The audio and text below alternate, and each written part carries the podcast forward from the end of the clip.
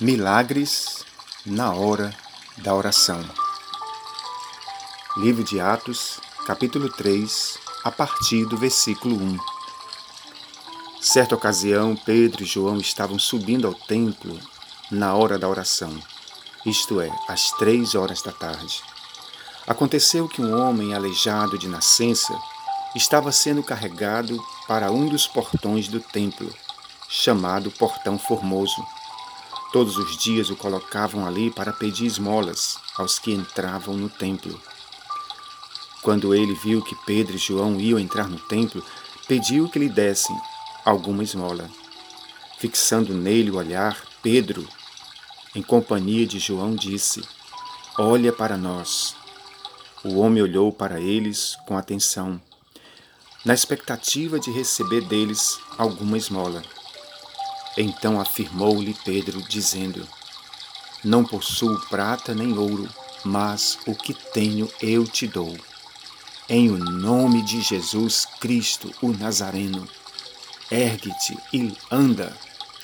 E segurando pela mão direita, ajudou a levantar-se, e naquele mesmo instante os pés e tornozelos do homem ficaram firmes, e de um salto pôs-se em pé e começou a andar. Logo em seguida, entrou com eles no pátio do templo, andando, saltando e louvando a Deus. O discípulo Lucas, autor de Atos dos Apóstolos, descreve um relato ocorrido na vida dos apóstolos, exatamente para fundamentar a razão e o objetivo do seu livro.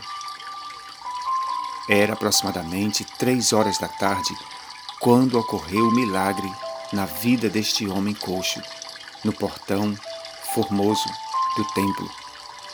Qual o objetivo dele ao relatar este fato? Qual a sua ideia central? Como já dissemos antes, um dos principais objetivos da narrativa de Atos era documentar os atos dos apóstolos após a subida de Jesus aos céus. Outro objetivo desta narrativa era fortalecer a fé em Jesus e dos seus leitores e ouvintes. Como disse Paulo, a fé vem pelo ouvir e ouvir a palavra de Deus. A ideia central, portanto, desta porção bíblica que permeia a mente de Lucas é destacar que a fé no nome de Jesus tem um poder extraordinário de realizar curas e milagres em nossas vidas. Vejamos como o autor deste relato organizou seus argumentos para fortalecer esta ideia central. Em primeiro lugar, ele destaca a maneira como se deu o encontro destes personagens envolvidos. A hora era três horas da tarde. O local era o templo, no portão chamado Formoso. Qual a relevância do relato deste encontro? Segundo o próprio Lucas, todos os dias aquele homem era colocado com a ajuda de pessoas naquele lugar, com o objetivo de pedir esmolas. Esses detalhes, descritos por Lucas, nos leva a meditar em algumas importantes reflexões. Por exemplo, a menos que Deus interfira em nossas vidas, mudando completamente nossa história, nós estaremos sempre sendo levados e presos a determinadas situações em nossas vidas. Muitas vezes nos encontramos tais como este homem coxo, sendo conduzidos por outras pessoas, sem vontade própria, presos e sujeitos às circunstâncias da vida. Há muitos que estão assim, coxos no pensamento, coxos nas atitudes, na sua vida material, familiar, emocional e intelectual, e principalmente coxos na vida espiritual. Quem está nesta situação não consegue andar com as suas próprias pernas, não consegue tomar decisões, crescer, se desenvolver na vida, pois sempre está dependendo de outras pessoas que o carreguem, e que tomem decisões em seu lugar. Infelizmente, vivemos numa sociedade doente e aleijada, numa sociedade em que há muitos coxos na fé. Em segundo lugar, Lucas destaca a atitude de Pedro e João diante do pedido do homem. Eles deram total atenção para aquele homem. Isso fez e faz toda a diferença.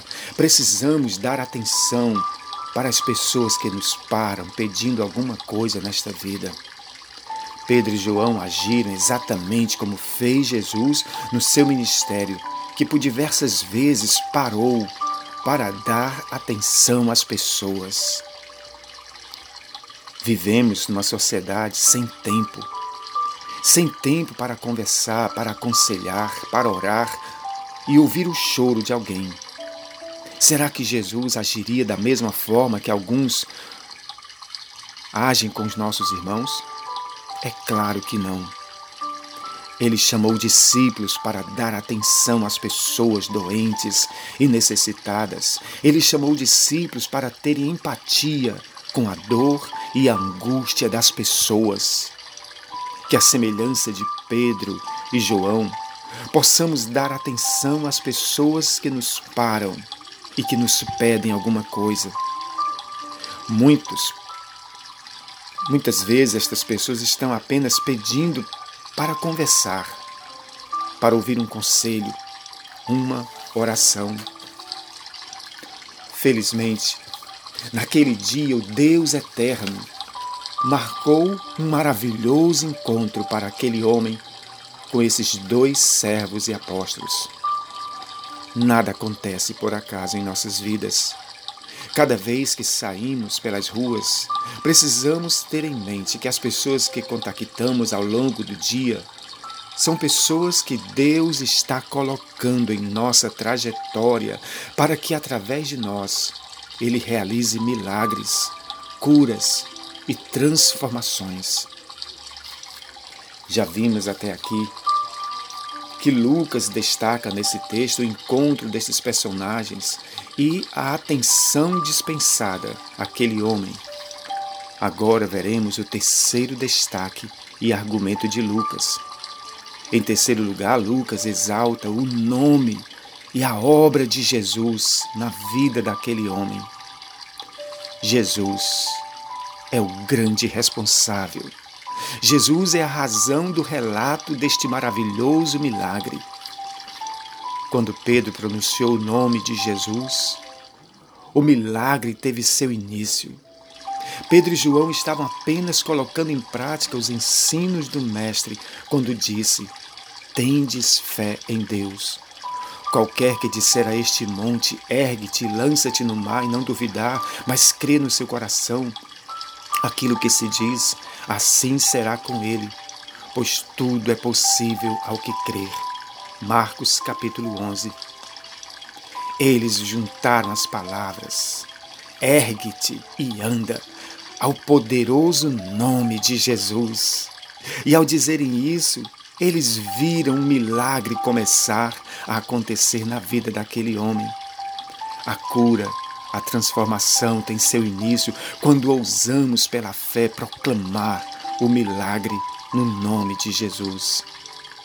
Além desta declaração de fé, Lucas também destaca que os apóstolos seguraram o homem pela sua mão direita e o ajudaram a ficar de pé. Isto é muito significativo e importante no processo do milagre e da cura das pessoas, principalmente quando nos deparamos com pessoas que há anos convivem com determinado problema. Pessoas assim não têm fé suficiente para se levantarem sozinhas, elas precisam da ajuda de pessoas que estão vivendo um grau de fé maior. Pedro percebeu isso depois que falou e viu que o homem permaneceu sentado ao longo da vida encontramos pessoas semelhantes a este homem, sem fé, sem ânimo, sem esperança que algo melhor aconteça. Que sejamos canais nas mãos de Deus para levantar, para erguer pessoas caídas nos vícios, nas drogas, na bebida, na cegueira espiritual, na prostituição, a terem uma real e maravilhoso encontro com Cristo. O inimigo tem como plano nos impedir de entrar no templo para adorar a Deus. Ele tem prendido muitos na porta pedindo esmolas, quando na verdade poderiam entrar e ceiar na mesa com Cristo. Infelizmente, há uma cegueira espiritual que impede muitos de tomarem esta atitude de ficar de pé, saltar de alegria na presença de Deus. Portanto, nós vimos neste relato de Lucas que ele destaca três importantes momentos para fundamentar sua ideia central de que a fé no nome de Jesus tem um poder extraordinário em nossas vidas e são elas o encontro que Deus providenciou em nossas vidas, a atenção que devemos dar às pessoas e o poderoso nome de Jesus. Oh, bendito e eterno Deus!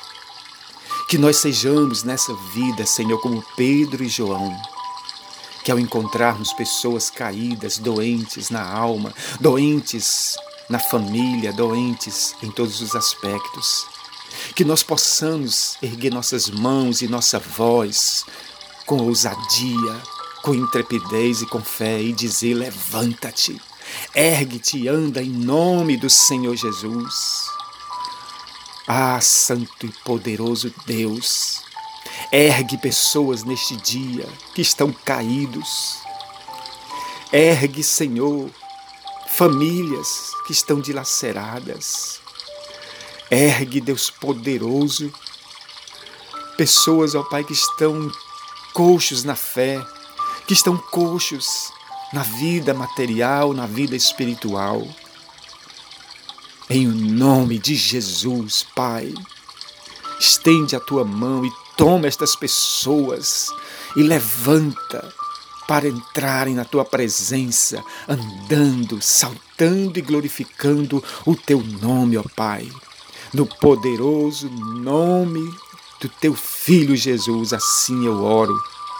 Que a graça maravilhosa do teu filho Jesus, que o teu grande amor de Deus e Pai, que as consolações do teu Espírito Espírito Santo permaneça sobre todos nós, não só hoje, mas para todo sempre. Amém.